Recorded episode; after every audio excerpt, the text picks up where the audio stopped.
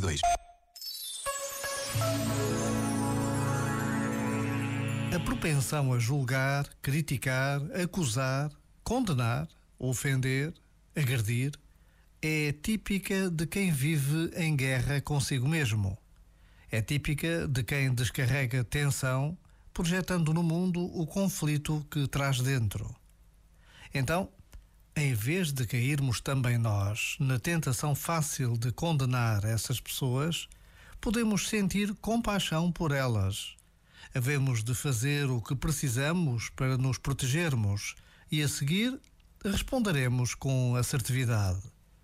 Quando evitamos enganchar-nos na maldade alheia, é porque estamos no bom caminho. Já agora, vale a pena pensar nisto. Este momento está disponível em podcast no site e na app.